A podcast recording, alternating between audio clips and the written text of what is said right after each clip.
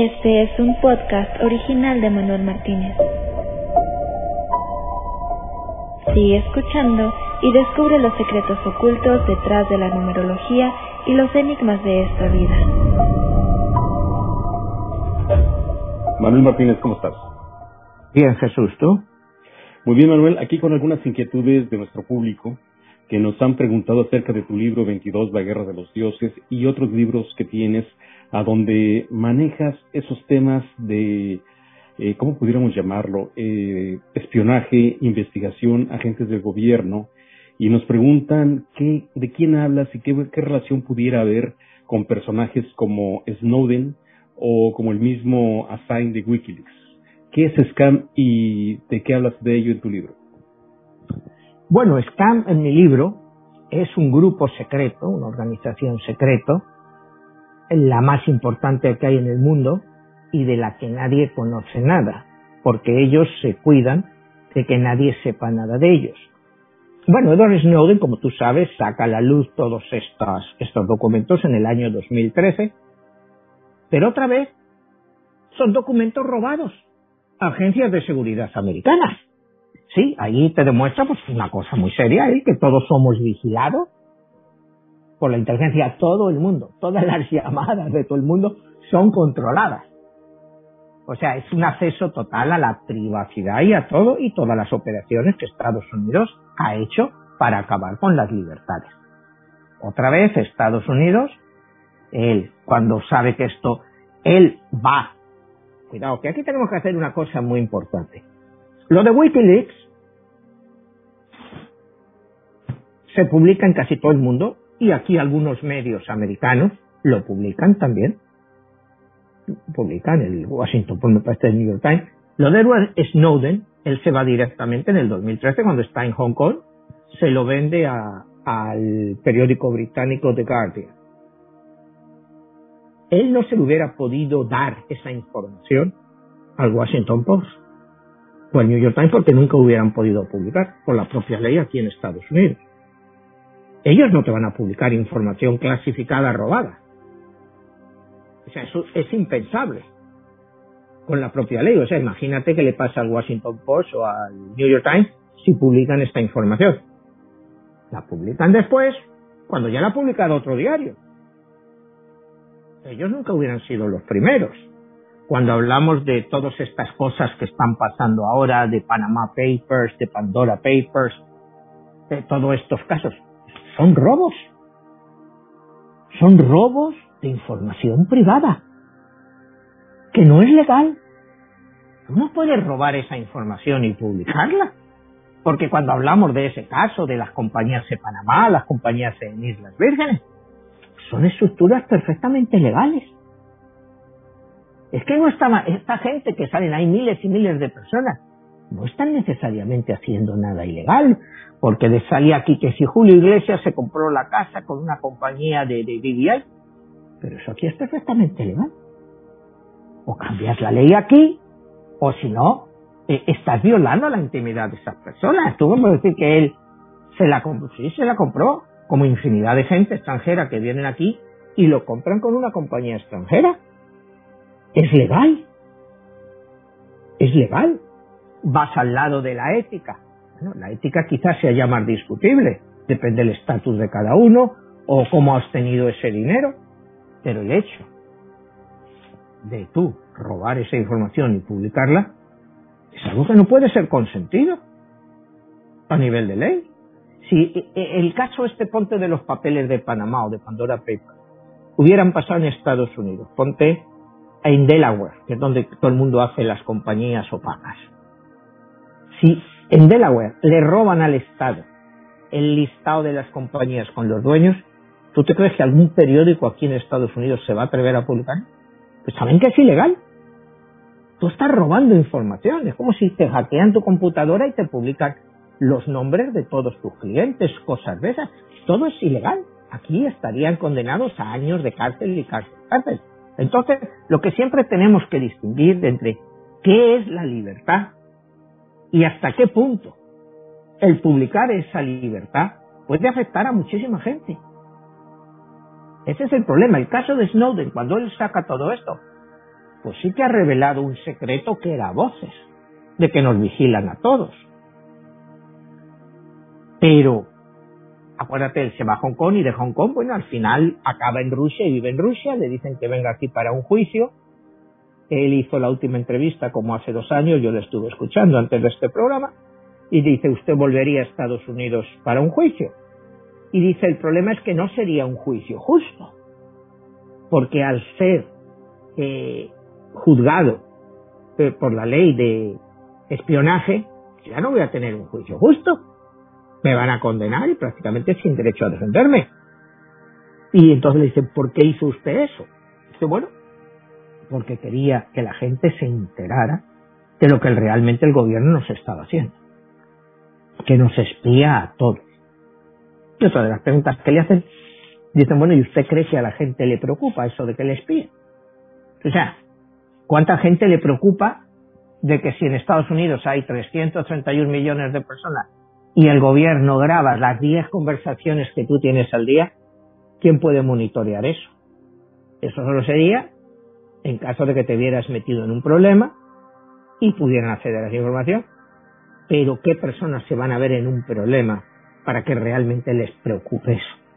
Entonces, la masa en general, pues hace ya desde el 2001, desde septiembre 11, que, que le dan igual sus libertades, porque sabe que su libertad es siempre la misma. Que le van a registrar en el avión y todo, bueno, se acostumbra. Que le van a escuchar sus conversaciones, pues se acostumbra. Como dicen, mientras no hagas negocios ilegales, mientras no te estés escuchando que estás comprando droga, que estás haciendo, que estás preparando un atraco. Dice, bueno, ¿en qué me afecta en mi vida? Y esa es la convicción general, ¿en qué me afecta la vida? Y le dice, bueno, pues a usted le llaman traidor. El gobierno dice, usted es un traidor.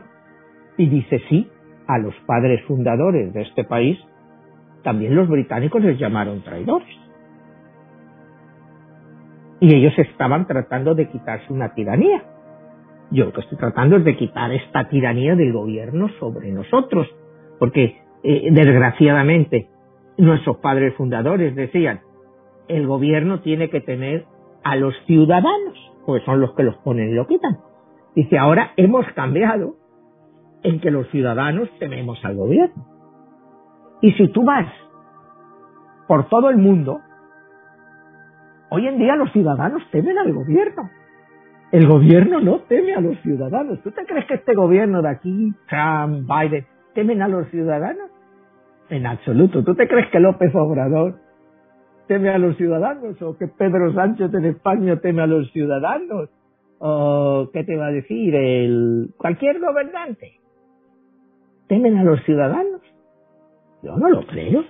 Si temieran a los ciudadanos no harían las cosas que hacen. Es que saben que, que es igual. Que una vez que están ahí pueden hacer lo que les dé la gana. Y eso es contra lo que este hombre trata de ir. Lo que pasa que otra vez es el fin justifica los medios. Tú no puedes sacar información secreta. O sea, tú no puedes hacer eso. Entonces, aunque sea muy duro decirlo, el gobierno tiene que defenderse contra eso. Que él ha hecho un gran bien aquí en Estados Unidos sacando todo esto. Pues al principio, pues sí, la gente está diciendo, uy, mira qué Pero ¿quién se acuerda hoy de Edward Snowden? A un cierto nivel de gente, la mayoría de la gente no sabe ni quién es. Assange, ¿cuánto hace que no oyes hablar de Assange? Oirás hablar de él pues cuando se cumpla su tiempo en prisión y que lo extraditen a Estados Unidos, que lo extraditarán. Ahí oirás el Chapo, tú oirás del Chapo. Una vez que lo entregaron a Estados Unidos, ¿cuánto ha sido ya hablar del Chapo aquí? ¿Sabes que se va a morir en una prisión? Y ya nadie habla más del Chapo. O sea, te hablo que la gente es importante mientras sale en la prensa y se habla de ellos. En el momento en que no se hable de Assange, pues será una anécdota. Una anécdota que hará que no mucha gente quiera volver a hacerlo, pues sabe que se la van a buscar. Snowden, pues será también otra anécdota. Porque al final la gente se concentra en su vida diaria. ¿Y cuánta gente le va a preocupar que Assange viva en Rusia o que sea por el resto de su vida o venga aquí a tener un juicio justo? pues viene aquí, tiene un juicio justo, dice yo creía esto tal y tal. Sí, la gente, la prensa liberal va a decir este hombre lo hizo por el bien. Y los conservadores van a decir es un, es un ladrón de secretos, es un espía, es, está trabajando para Rusia. Eh, lo van a echar de todo. A pero ahí el punto es, este, si es cierto que el fin justifica los medios, en el caso de la oscuridad, ¿por qué no también esto? Si tú estás delatando un sistema opresor o una tiranía, pues también se debiera de justificar que, bueno, pues, no, bueno, digo, no sé, así lo ven ellos, ¿no? O sea... claro, así lo ve él y así se justifica con los padres fundadores que se rebelan contra la Gran Bretaña y dice, ellos también fueron llamados traidores, a mí se me llama traidor. Es como tú lo mires, Jesús. O sea, es como tú lo mires. Si, si tú trabajas en un centro de la CIA, de la FBI, de la NSA, y le robas secretos, oye, tú tienes un juramento de fidelidad. Tú estás rompiendo eso de que tú no puedes, o acuérdate, lo ves en las películas, que no puedes hablarlo ni con tu esposa, ni con tus hijos, tú no puedes. Imagínate sacarlos todo al público. Cuando tú estás en un sitio de estos, sabes que vas a hacer trabajos sucios. Tú no estás ahí porque eres un angelito. No sé si me entiendes. O sea, hay que ver que todo el tipo de gente. Tú no vas a decir que el jefe de la CIA es un angelito y que no hacen operaciones encubiertas y hacen de todo. Pero no las van publicando. ¿Cuándo en la historia se han publicado esas cosas? Cuando los servicios secretos británicos son una operación o los servicios secretos mexicanos o españoles hacen ¿Qué lo van a ir publicando? ¿O qué quieren que les peguen un periodicazo y que digan están haciendo esto, esto y esto? ¿Cómo van a reaccionar a eso? ¿Cómo puedes reaccionar tú a eso como Estado? No, porque estás poniendo en juego la credibilidad del Estado. Que el Estado lo está haciendo más. Bueno, cambia las reglas. No se lo permitas hacer. Pero si el Estado es quien lo impone todo, ¿cómo vas a cambiar? Ellos no se pueden cambiar ellos mismos. Pues ahí está el problema, Jesús, que esto no va a cambiar, al contrario, va a ir a peor. Pero yo lo que te hablo del punto es, ¿es lícito hacer lo que él hizo o no? O sea, ¿es lícito o no es lícito? de entrada es ilegal. Pues entonces, y, y, son secretos oficiales que él ha jurado defender y que no va a promulgar. Entonces, tú puedes entender la reacción del Estado. Que me digas, que él ha sacado a la luz una cosa que mucha gente no sabía. Pues sí, es cierto. Pero cuál es, pero él tiene que estar dispuesto a pagar un precio por eso. Es el héroe. Oye, eh, Jesucristo viene aquí a la tierra para enseñarnos que sacrifica por nosotros. Él está dispuesto a pagar su precio, que es ser crucificado. Según Snowden, va a pagar su precio, Julian Assange eventualmente lo pagan, porque estos gobiernos como eran los romanos, es lo mismo. Ellos tratan de traerte una verdad. Y otra vez te vuelvo a decir, es su verdad. Cuidado, que no es necesariamente todo lo que Julian Assange te, te publica necesariamente cierto. Es muchas veces la interpretación que tienes de esas cosas. Como te hablaba de los papeles de Panamá o los Pandora Papers. Cuidado, es muy relativo. Porque tú, supuestamente, tú puedes poner en problemas a mucha gente que no ha hecho nada malo. Que sencillamente es una cuestión impositiva que lo hacen como protección de impuestos. Como te decía aquí, las compañías que compran, al ser extranjero, pues te proteges con una compañía extranjera para evitar derechos de sucesión aquí. O sea, que no son cosas tan raras. No sé si me explico. O sea, si eso es ilegal, bueno, pues cambia la ley, que no se puede hacer. Pero no me saques en la lista a miles y miles de personas porque tienen una estructura así por publicar nombres y que les puedes hacer un daño muy grande e innecesario. Eh, ¿Me entiendes? Es que todo tiene que tener su medida, Jesús. O sea, es. Eh, yo, yo justifico a Edward Snowden pues no, no le justifico, no le justifico. Yo si trabajara para la Agencia de Seguridad Nacional, la NSA, A mí no se me ocurriría, y soy escritor, o divulgar secretos que yo aprendiera ahí, porque sé que le estoy robando. Y sé que no se van a quedar quietos, que irían contra mí, que irían contra mí. Entonces no lo haría. Que me entero de esto a través de los periódicos llenos, claro que lo utilizo en mis libros, pero porque ya es público. O sea, hay informaciones más privadas, que yo hago investigaciones, que veo de alguien que ha publicado cosas. Sí, pero a mí no se me ocurre trabajar para la Nacional, Agencia Nacional de Seguridad, y, y robarles documentos y esperar salirme de rositas. Y este es el problema de todo esto. Y en mi libro, pues el grupo este, SCAM, es el que controla todo esto y el que trae todas estas situaciones precisamente para crear caos. Porque una cosa como esta de Snowden, ¿qué es lo que te va a traer? No te va a traer más libertad, sino al contrario, te va a traer más restricciones y más cosas. Y para que esto no vuelva a pasar. Y te lo van a hacer todavía mucho más secretivo y mucho más peligroso. Es lo que tiene todo esto. ¿Sí? Bueno, ahí yo te diría quizá el último cuestionamiento ya para terminar ahorita eh, el programa. Yo he llegado a pensar que el mismo Assange o el mismo Snowden son parte del sistema y que son los que vienen a liberar este tipo de información para crear exactamente lo que acabas de decir. Que quizás se generen más restricciones al liberarse todo esto. Lógico, mira, eh, eh, el grupo este mío en el libro pues los utiliza precisamente para ejercitar más control los utilizan, les dejan que lleguen, incluso proporción que les proporciona. ¿Tú te crees que todo el mundo sabía que Estados Unidos controla a todos sus ciudadanos? Pero hace cuánto tiempo que hablamos de 1984, el libro de Orwell o de Un Mundo Feliz de Aldous Huxley. Eh, ahora sabemos que es así. Claro que es así. Claro que es así. Que este hombre, pues lo que hace es todavía comprometer más a los ciudadanos. Porque ahora ya todo el mundo va a ser sospechoso se hace incluso más sospechoso, o sea, cualquier cosa. Y, y, como te digo, y a la gente al fin y al cabo, le da igual. La mayoría de la gente, es que le da igual, Jesús, es que no sé, te ríes, pero es que, le da igual. La gente le da igual. La gente le da igual. Después de todo le da igual, ¿no? Le da igual este más me da porque me escuchen mis conversaciones, que escuchen todas mis pendejadas, me decía un amigo universitario. Va, a ver que me escucha, me llama por si, si, sé que me escuchan, todavía hablar, voy a hablar más pendejadas.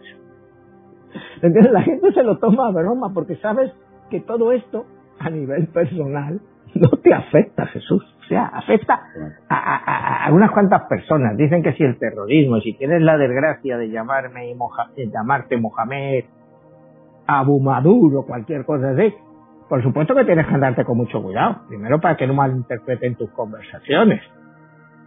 Pero si te, y si, si te llamas, no sé, eh, Perico Fernández, lo que sé, y eres mexicano y vives en Tijuana, tienes que andarte con cuidado, no vayan a pensar que eres narco. ¿Me entiendes? Pero el resto de la gente y, sabes tú que la gente, desgraciadamente, a las minorías, eh, como hablábamos el otro día con, con Nietzsche, las menosprecia. Las menosprecia. Entonces, le da igual que vengan unos mexicanos que los metan aquí por narcos en la cárcel por una conversación a lo mejor que ni, ni han interpretado bien lo que querían decir. Y les echan 20, 25 años. Dicen que son narcos. Pero ellos tienen que cumplir su cupo ellos tienen que tener un cierto número de arrestos, un cierto número de convicciones, para demostrar que están haciendo un buen trabajo. ¿Cuántas de estas convicciones realmente eh, estás dando que sean justas? Eso tendría que ser otro análisis que normalmente pues se hacen muchos años después, convicciones erróneas, eh, cuánta gente estaban condenados a muerte y luego eran totalmente inocentes, pero esos 25, 30 años antes que se demuestra que eran inocentes, porque ahora ya tenemos el DNA y se puede ver todo eso, pues se los han pasado allí metidos. ¿Tú te crees que a la gente le gusta escuchar eso? A la gente no le gusta escuchar eso. La gente quiere confiar en sus gobiernos. Ah, y, toda la irrupción esta de los gobiernos, o sea, Eh, tú dime en México, ¿cuánta gente confía en el gobierno? ¿Cuánta gente confía en los últimos gobiernos? Yo qué sé, desde que empecé a ir a México, que era el final de López Portillo, ¿cuánta gente confía en cada uno de los presidentes que han venido después? ¿Cuánta gente confía en los presidentes que ha habido en Estados Unidos? Mira la historia de, de Bush hijo con todo esto, que hoy ha muerto este Colin Powell, que él era pues la cara de las armas. de destrucción masiva. Supuestas armas. Por eso te digo, ¿dónde estaban esas armas? Esas armas químicas nunca existieron. Ahora pues honores de todo tipo. Bandera mediasta, eh, que ha sido un gran político y militar, pues sí, y pasará a la historia como eso, pero él fue el que era la cara de esa guerra que ahora hemos salido hace el 31 de agosto. Y eso, bueno, pues parece que no, no, no, no, no se dice ahora. Ahora se dice, bueno, pues qué gran estadista que fue. Que, pues eso te digo, el Sapiens busca pues poner buena cara al mal tiempo y que la gente se olvide de las malas noticias. Y es eso.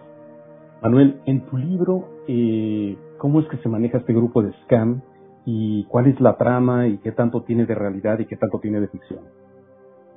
Bueno, ¿cuánto tiene de realidad y cuánto tiene de ficción?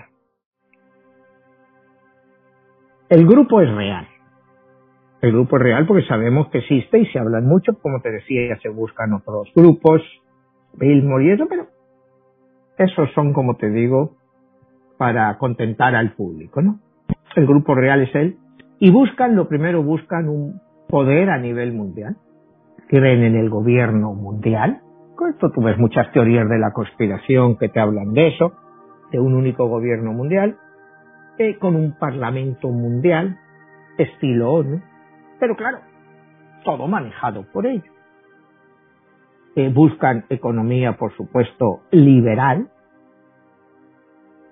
eh, una especie de religión mundial única, en que se combinen sobre todo principios del cristianismo, que como hemos hablado muchas veces, pues el cristianismo desde el año 325, cuando es la doctrina oficial de Roma, pues es la doctrina más submisiva que hay y la que más ayuda pues a desarrollar el poder de esas clases sociales altas, porque como hablamos mucho antes, el cristianismo te educa pues que tú estás aquí de paso y que si tú estás sufriendo aquí, pues es solo una situación de paso, ¿no? Porque luego vas a ir a la gloria eterna. Entonces, ellos quieren hacer una especie de cristianismo mezclado con un poco de hinduismo en que se incluye el tema de la reencarnación y utilizar el tema de la reencarnación e, en el mismo sentido que lo utilizan los hindús, clases altas, consideradas pues que Dios tiene muy buen karma, volviendo al karma, y Dios les ha puesto en esa posición, eh, los brahmanes, y luego tienes pues los intocables, que son gente pues pobre, pobre, pero que son tan pobres porque han sido tan malos en vidas anteriores que no les queda más que eso para purgar todo lo que han sido. Entonces, ellos quieren una mezcla de estas dos cosas para dar una idea de que hacer ver la reencarnación, porque ellos creen en la reencarnación, todos los miembros de este grupo creen en la reencarnación, como te decía antes, creen que somos energía y, creen que traemos una serie de cualidades ya adquiridas de otras vidas y que ellos en algunas partes del libro, pues yo demuestro cómo ellos las utilizan.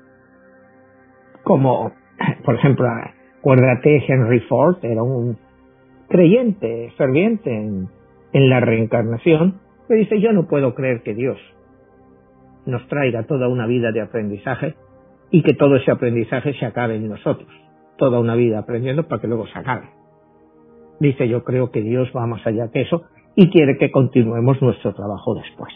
Para eso ya lo hemos hecho. Entonces, van en ese sentido las ideas de este grupo, ¿no? Y por supuesto te digo, un ejército mundial, o sea que ya las naciones no tengan ejército, que haya un ejército mundial y que sea operativo en cualquier parte del mundo es un control mundial, control mundial de las materias primas, todo lo que es el, el petróleo y todo esto, ya las energías, porque este grupo Acuérdate que el libro, este grupo, pues se hace oficial en el año 1975, cuando ellos empiezan esta ofensiva final sobre todos los otros grupos.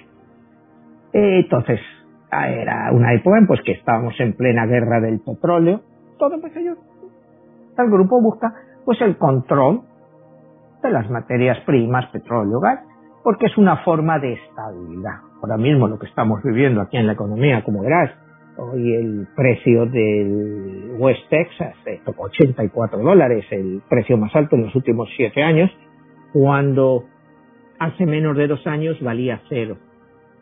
Acuérdate que esta se puso negativo en la época dura de, del COVID, cuando todos estaban confirmados, el, el valor del barril del West Texas cayó a cero, algo que nunca habíamos visto.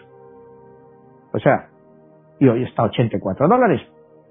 Ellos quieren evitar situaciones así porque dicen que no son buenas para la economía y que no. Y que no, no, o sea que no, que eso no, no se puede controlar y que a medida que más avanza la civilización y la población mundial, todo eso tiene que ser controlado. Entonces esas son las máximas de este grupo y por supuesto ellos controlar todos los medios de producción, controlar todos los medios de producción, controlar las grandes empresas, controlarlo todo y que la gente tenga un nivel de vida decente. Que la gente viva bien, gente que siga viviendo pues como viven ahora. Y los pobres y todo eso, pues que poco a poco pues se vayan exterminando también, ¿no? O sea, que la población eventualmente pues se disminuya, como hemos hablado muchas veces, para poder conservar las materias primas y que el mundo pueda seguir eh, por siglos y siglos.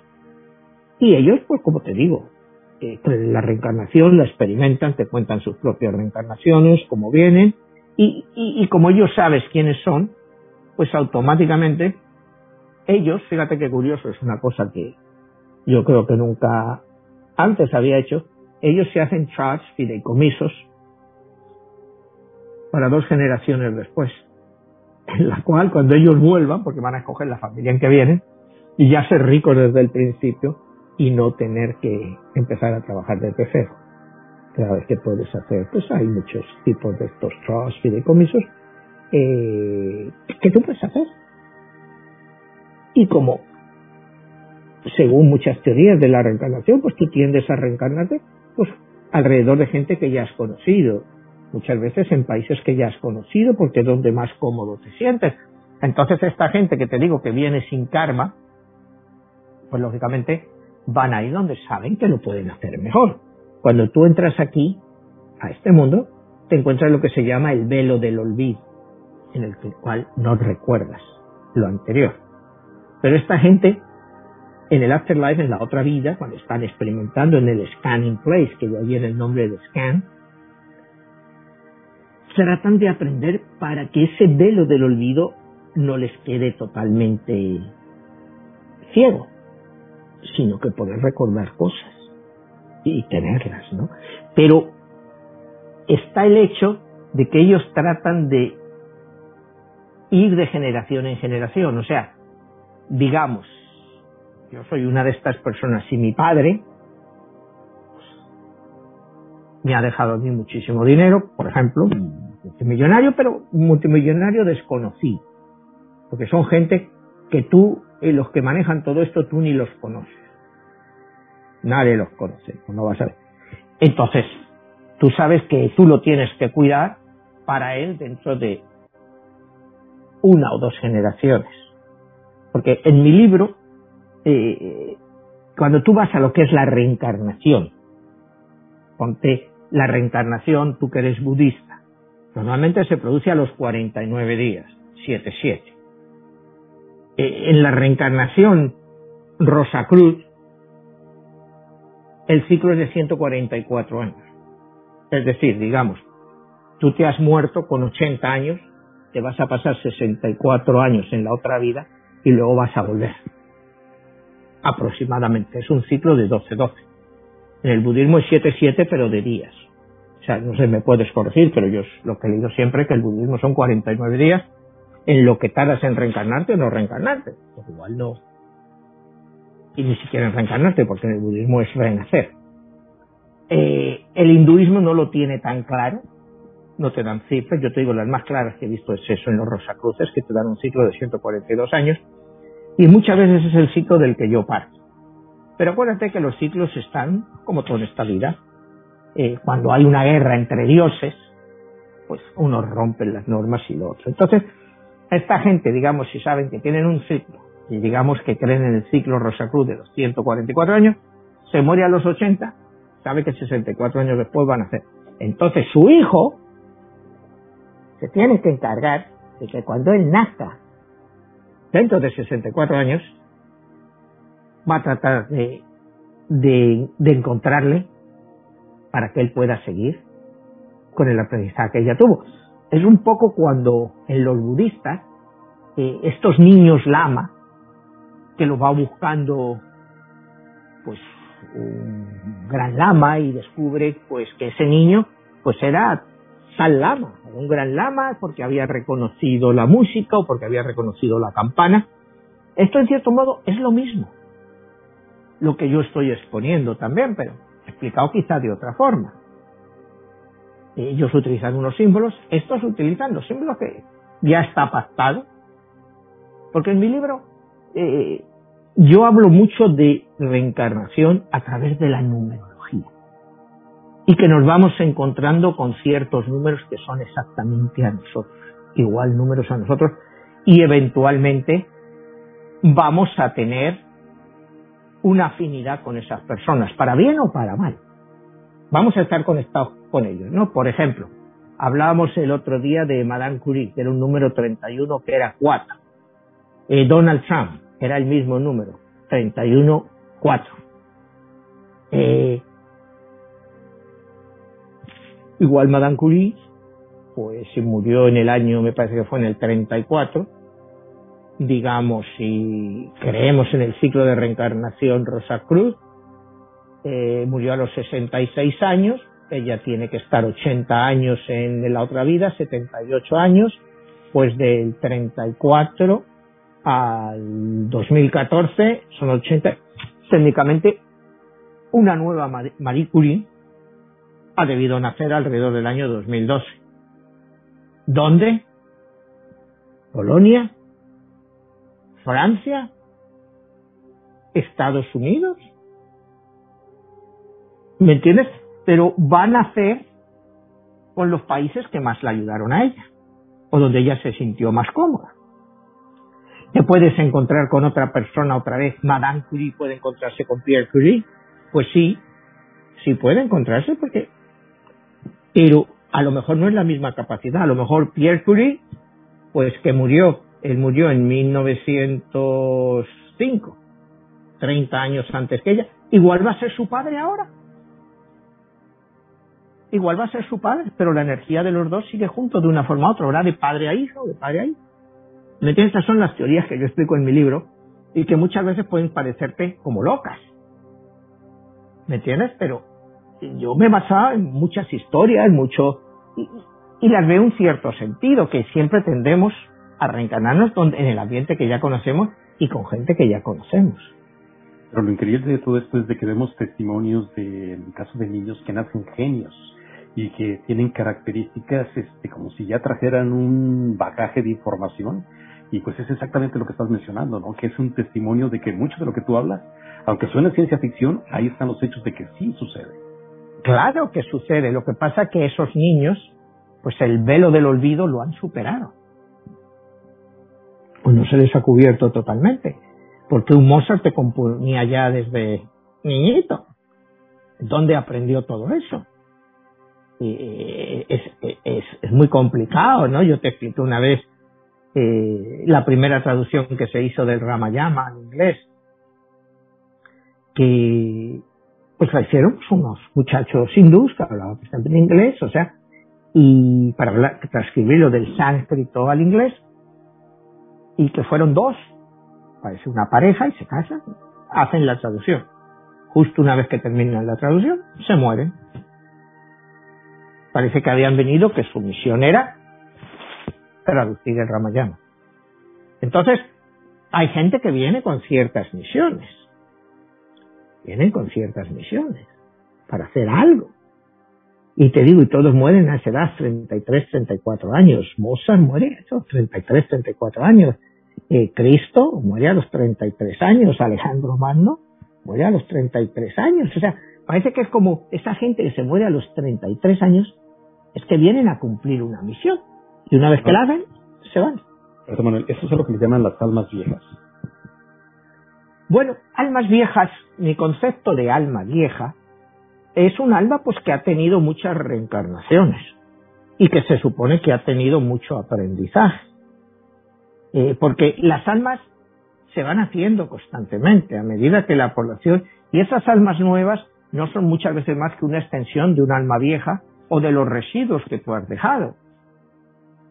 Cuando, porque según mi teoría, cuando tú mueres, tu alma vuelve a la luz o a la oscuridad o cambia. Era de la luz, se va a la oscuridad. Es mucho más fácil que un alma que era de luz se vaya a la oscuridad al morir, que un alma de oscuridad se vaya hacia la luz. Porque una vez que estás en la oscuridad, pues ya te acostumbras a vivir prácticamente sin leyes, sin karma, que eh, vienes aquí y ya sabes que, que vas a ir a tu rollo, que da igual a quien te lleves por medio. Y cuando te digo eso, no te hablo necesariamente de violencia o de...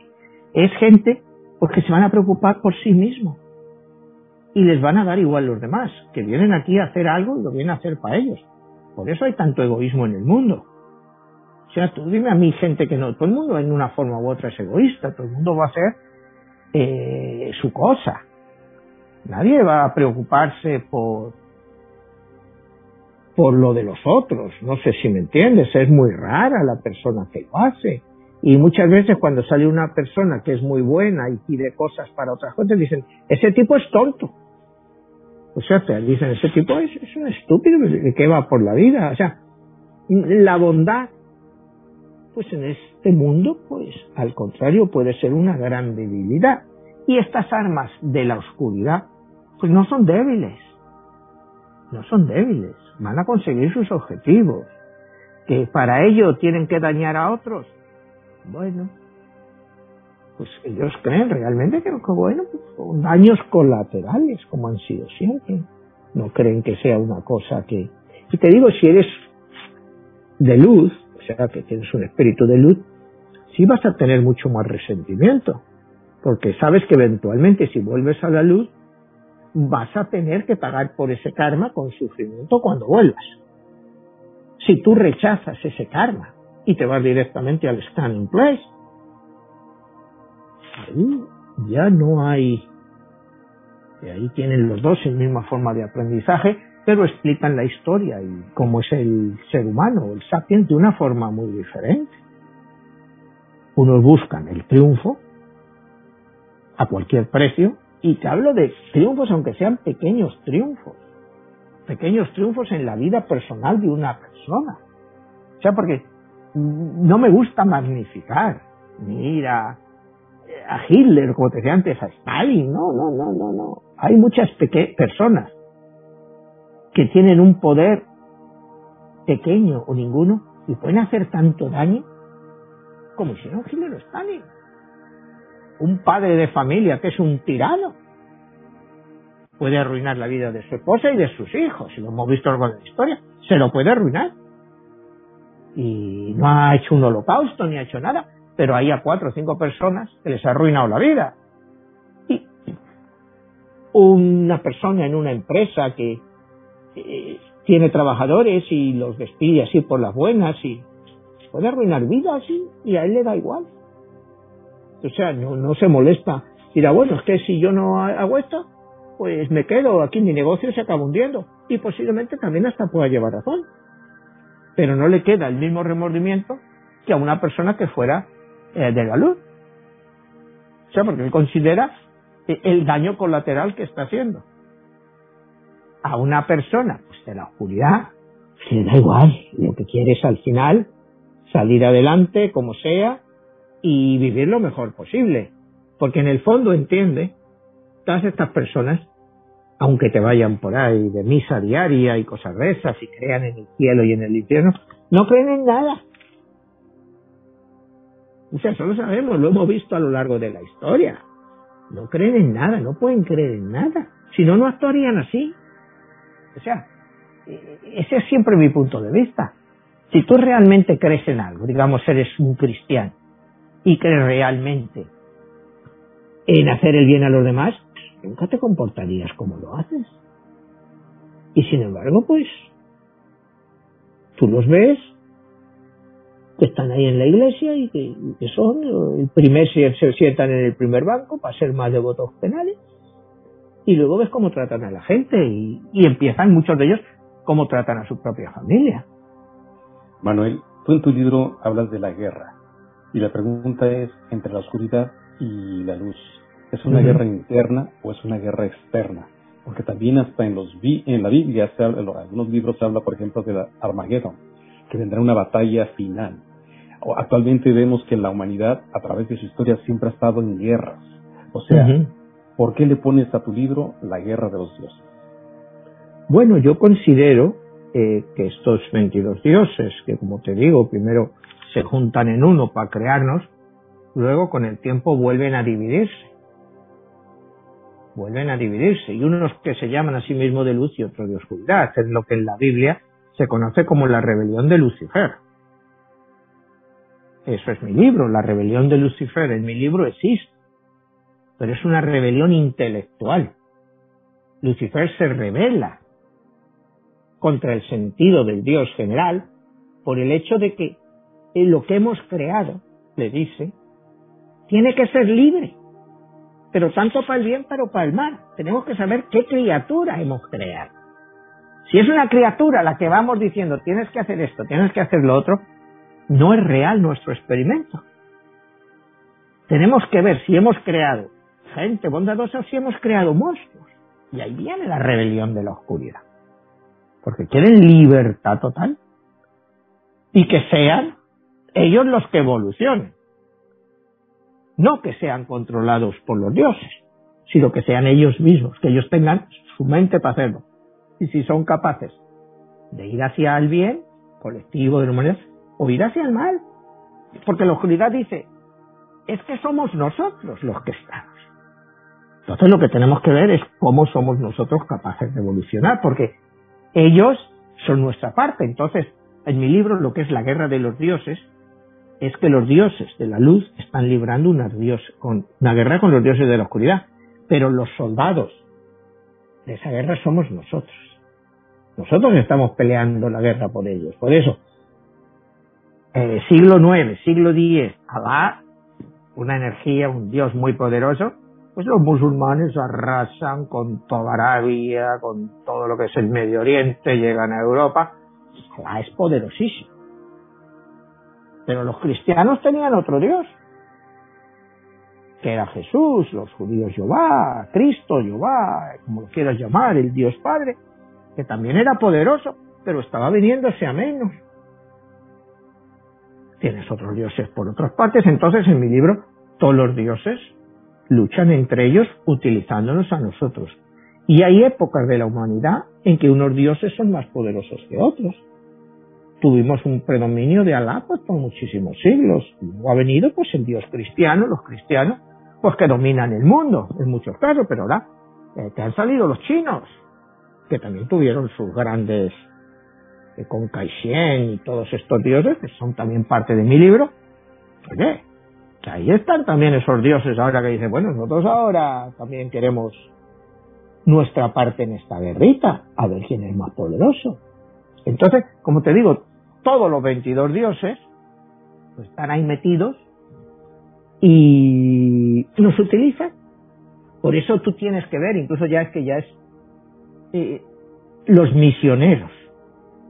¿Por qué eh, eh, los cristianismos iban por ahí de misioneros tratando de reclutar gente para que se hicieran cristianos, porque saben que eso es poder. Tú sabes que reclutar gente para ti es poder. ¿Por qué la gente se convertía? ¿Por qué? Acuérdate el famoso caso en Japón, cuando llegan los misioneros. Eh, primero me parece que fue este, el jesuita, este, el asistente de, de Ignacio de Loyola, bueno, ¿cómo se llamara? No me acuerdo ahora. y llega allí a Japón y los japoneses, pues el que se convertía al cristianismo lo mataba. En el Islam lo mismo. Tú no puedes nunca renunciar al Islam. Si Alá te ha elegido a ti para ser musulmán, ¿cómo vas a renunciar tú a ser musulmán? Entonces, todas estas cosas que van todos estos sacerdotes predicando, conviértete al cristianismo, les estabas condenando a muerte. Si se volvía la tortilla. Porque ya eran apóstatas del Islam y no se puede tolerar. Eh, eh, y ahí llevo yo mi guerra de los dioses. Nos utilizan a nosotros. Bueno, vete aquí, predícame por Arabia, a ver si me consigues unos cuantos, el otro por el otro sitio, vete de, de misionero y los captabas así o los captabas a través de la guerra. Los musulmanes pues habían conquistado todo lo que era la península ibérica, prácticamente todo, pues todos esos cristianos pues, acababan siendo islamistas. Porque los convertían. En el 1492, cuando los reyes católicos conquistan Granada, ahí todos eran musulmanes. Todos eran musulmanes se tenían que convertir al cristianismo, si no los. Y ni hablaban castellano, hablaban árabe.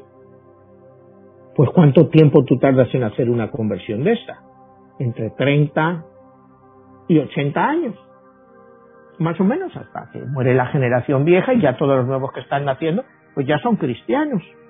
Pues así han luchado los dioses con nosotros. Y hoy, pues, antes era fuerte Alá, ahora fuerte es Cristo o el cristianismo en China Kai-shek, y bueno, pues va a seguir así. Yo es como lo veo. Juegan con nosotros. Manuel, existe una palabra en, griego, así lo definían en la antigüedad, que se llaman arcontes.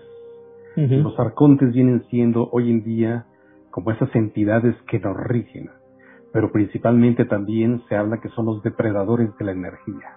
¿Qué tanto esos 22 dioses de tu libro trabajan en pos de depredar la energía? Pues todos ellos son depredadores de energía porque nosotros somos su propia energía, viven de nuestra energía, porque nos dieron la energía y necesitan que esa energía vaya de vuelta a ellos. O sea, la energía, como decíamos antes, nunca se destruye, solo se transforma. Pues cuando nosotros morimos y volvemos a la luz, a la oscuridad, pues esa energía vuelve a ellos, vuelve a ellos salimos de ahí regenerados, pero ellos han asumido nuestra energía, la energía que estamos aquí utilizando, pues ellos se aprovechan de ella. Mientras más energía haya, como te digo, hay muchas veces, pues hay dioses, pues que son mucho más violentos y que necesitan de guerras, necesitan de esto eh, para generar y, nos tienen a nosotros, ¿no? Pues cuando ves a través de la historia estos generales tan violentos, estas cosas, eh, eh, que, necesitan tanta sangre, el holocausto, la Segunda Guerra Mundial, esa energía. ¿Por qué la gente una vez que acaba la guerra se queda sin energía? Y, y rechaza todo lo que ha hecho antes. Porque ya te has quedado, te han chupado toda la energía. Ya has sacado todo el odio, has matado, has hecho esto. Entonces te viene un periodo de pacificación. Hasta que los dioses necesitan más energía y te calientan otra vez, te mandan a un Hitler, te mandan a un otro y, dicen, venga, vete ahí a dar caña a ver qué sacas de todo esto. ¿Me entiendes? Y, y otra vez nos, nos aceleran. ¿Por qué los políticos nos aceleran en guerras, nos aceleran en problemas, en, en cosas? En crisis económica. Eh, eh, claro, en todo. No, no, no, y muchas veces, pues tú sabes que son provocadas por ellos mismos. O sea, que no es decir, es que esto ha pasado así, ninguna guerra pasa por pasar. O sea, y tienen que pasar. Pues porque los dioses no deciden así. Se ponen de acuerdo entre ellos. Yo los veo eso como jugando una partida y de, bueno, ahora vamos a ver quién es más fuerte, tú o yo. Primera Guerra Mundial, por aquí. Los austrohúngaros, los alemanes, los serbios, por el otro Rusia, Francia, Inglaterra, venga, a daros palos, a ver quién es más fuerte. Y al final, pues al final salen derrotados unos Y al final incluso a lo mejor hasta el mismo Dios apoya a los dos bandos, porque se gana energía con los dos, porque se lleva todas las experiencias de toda esta gente. Sería ya ir a, otros conceptos de Dios, ¿no? O sea, de, no ya del Dios bueno, que siempre nos han dicho que Dios es infinitamente bueno, y, y ver un Dios pues mucho más humano. Si Dios es infinitamente bueno, pues ¿por qué nos manda tantas calamidades? O sea, como te decían los antiguos griegos, eh, siempre se han preguntado eso, ¿no? ¿Por qué nos manda tantas calamidades? Bueno, es que los designios de Dios son muy difíciles de entender.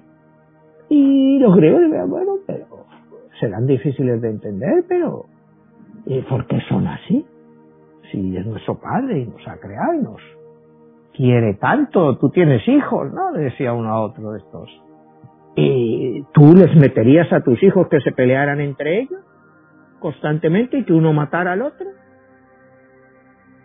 ¿Me entiendes? Es un poco volver a temas bíblicos, a Caín y Abel, porque se matan los dos hermanos por envidia.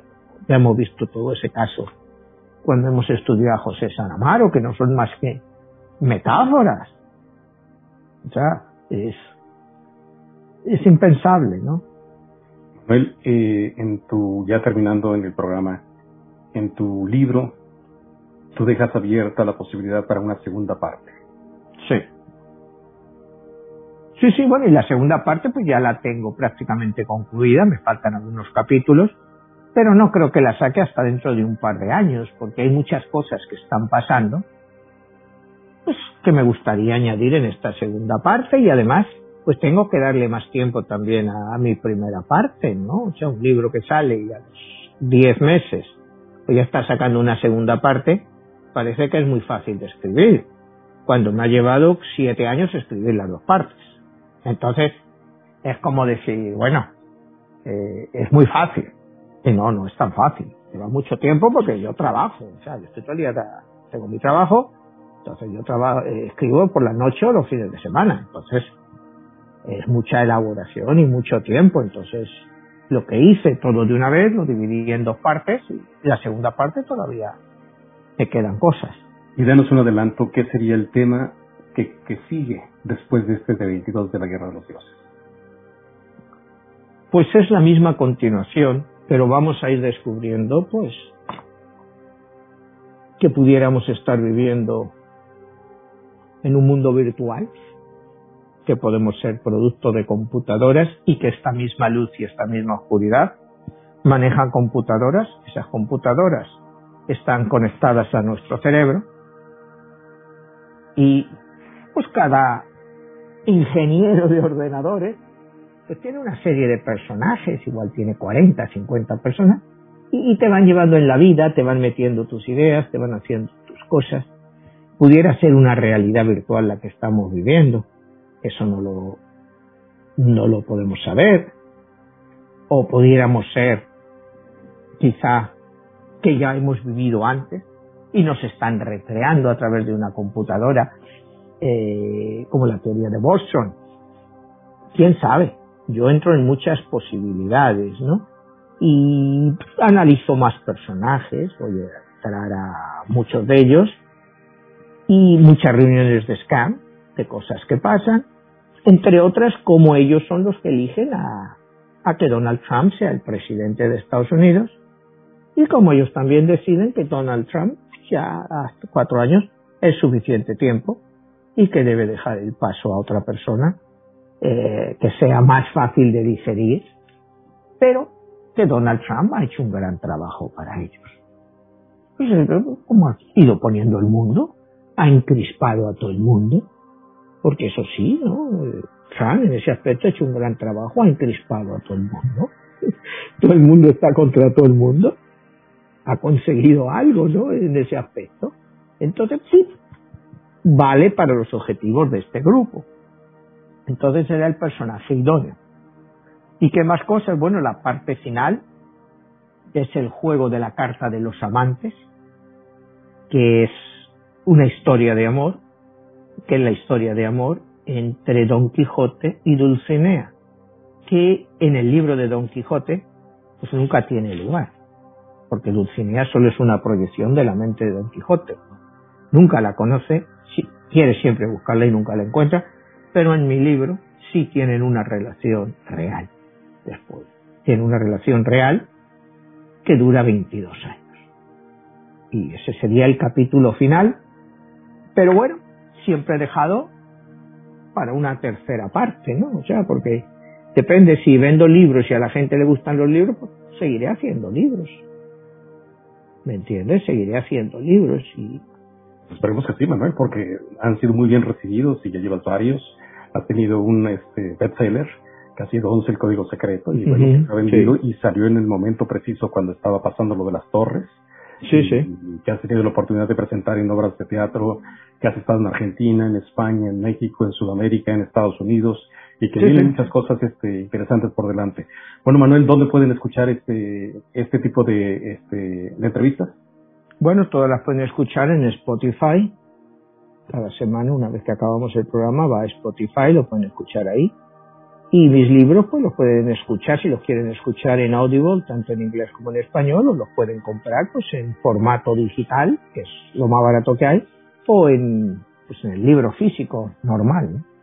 O sea, decías el audiolibro, ¿verdad? El audiolibro en Audible, en Amazon. Los tienes en inglés y en español para el que lo quiera escuchar el libro entero, ¿no? Que son como 22 horas el de 22 la guerra de los dioses y como 19 el de 11 el código secreto.